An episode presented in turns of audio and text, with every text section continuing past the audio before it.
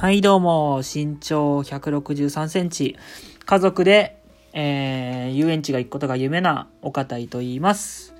えー、今日は第4回目ですかね、の放送として、えー、これは、えーこのラジオはですね、えー、僕岡田が、えー、普段思ってることとか、まあ、感じてることとかを、まあ、まとめて言うラジオになってます。え今日は、えー休日の過ごし方、えーストレスの感じ方と、それの対応ということで、えーちょっとその2本でやっていきたいかなと思います。えーよろしくお願いします。はい。えーまずそうですね、休日の過ごし方っていうことなんですけど、皆さんはね、えーっと、休日、どのように過ごすことが多いですかね。えっと、僕は結構、あの、インドア派なので、あの、割と、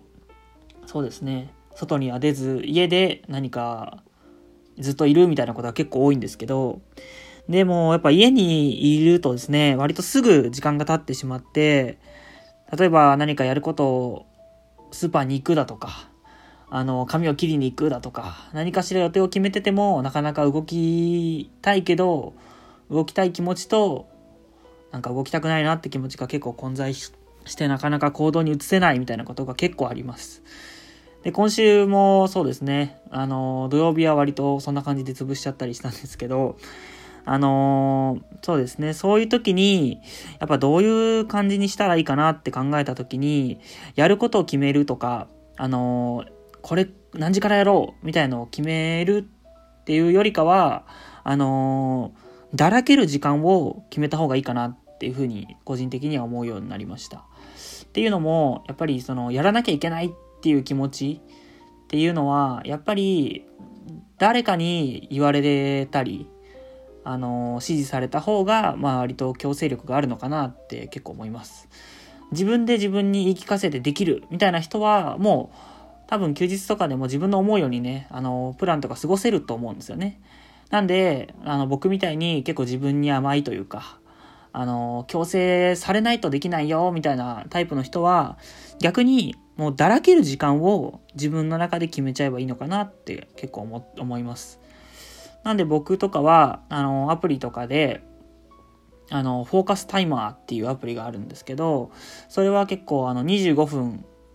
作業して4分休み、25分や作業して4分休みっていうのを4セット繰り返して、で、その後に30分休憩が入るみたいな。自分の時間管理を、あの、アプリが自動でやってくれるみたいな感じなんですけど、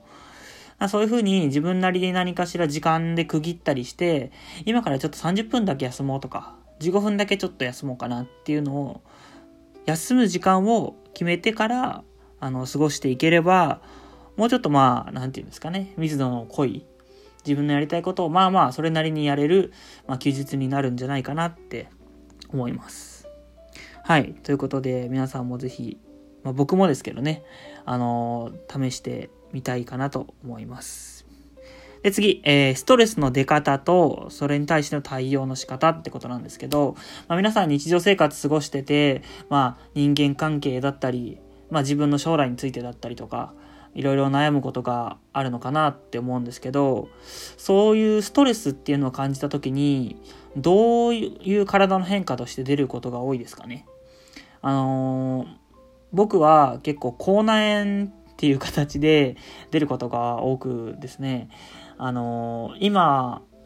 は、えっ、と、口内炎が3つ一気にできてます。同時期に。あのーまあ、多分自分なりに原因何かなって考えたところ、まあ多分そこまで人間関係のストレスっていうのは感じてないので、割と季節の変わり目とかいうのが影響してて、体調の崩れみたいなのがあるのかななんて思ってはいるんですけど、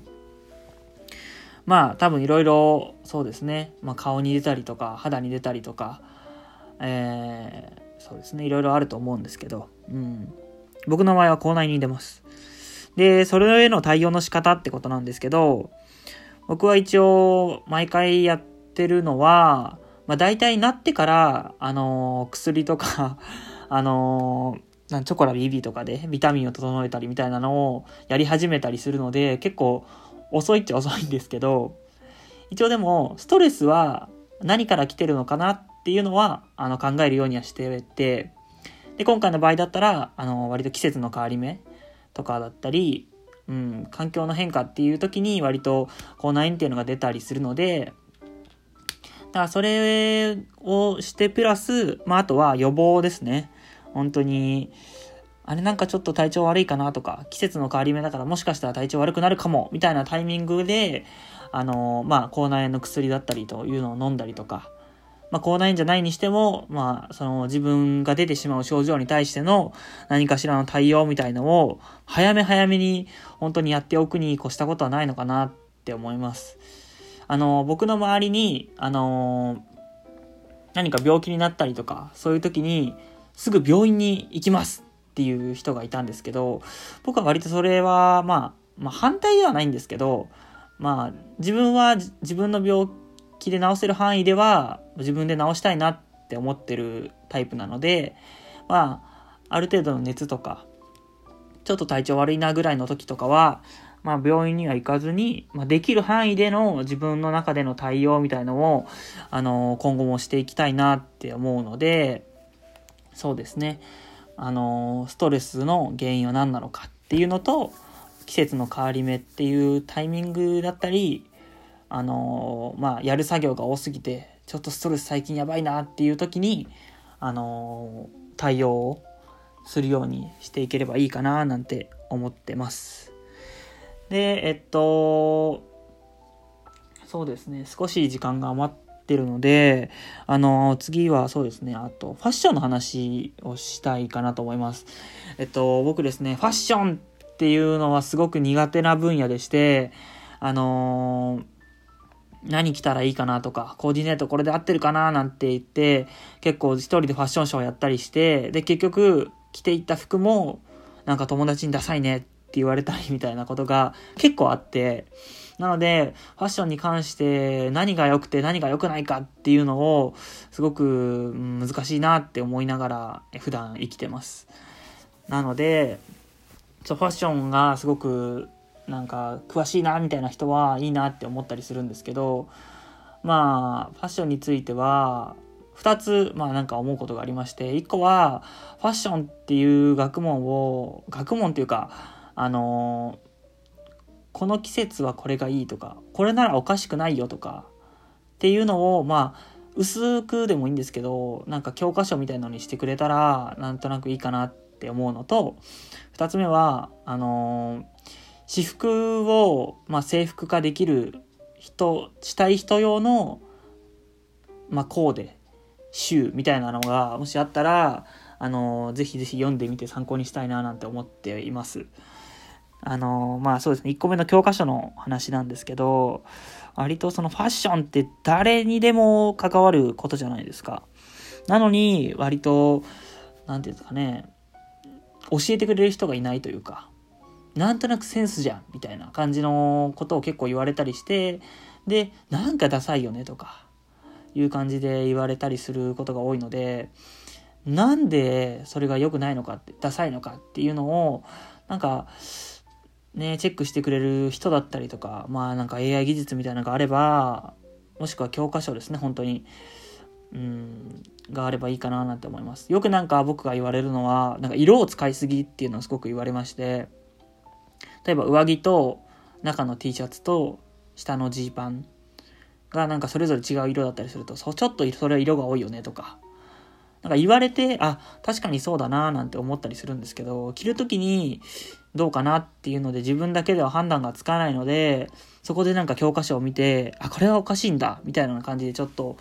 感じるみたいなのがあればいいかななんて思います。で、まあその1個目の話に派生して、私服の制服化みたいなのができたらいいななんて思うんですけど、あの、私服の制服化っていうのはなんか割と、あの、季節ごとに春だったらこの、この服とこの服とこの服みたいな感じで、季節ごとに着るパターンみたいのをもう事前に4パターンかぐらい決めちゃって、で、もうまあその季節はもうその服しか着ないみたいな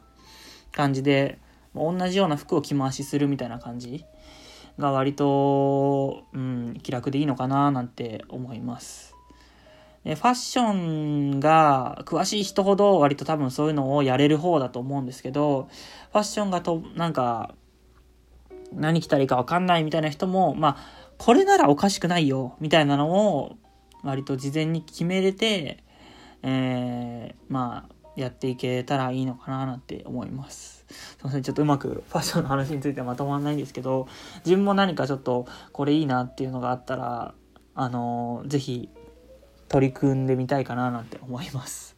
はい。ということで今日は、まあ、休日の過ごし方、だらける時間を決めた方が、やることを決めるよりもいいよっていう話と、まあ、えっと、それぞれ皆さんストレスの出方と対応の仕方があると思うんですけど、まあ、それはストレスの細かく分析して、まあ、出る症状に、そ、早めに早めに対応していきましょうっていう話と、まあ、ファッションに関しては、もう、僕が今、勉強したい分野ですと。そういうことで、この3本で、まあ、喋りました。えー、そうですね、聞いていただいてありがとうございます。それでは今日はこの辺で、さよなら。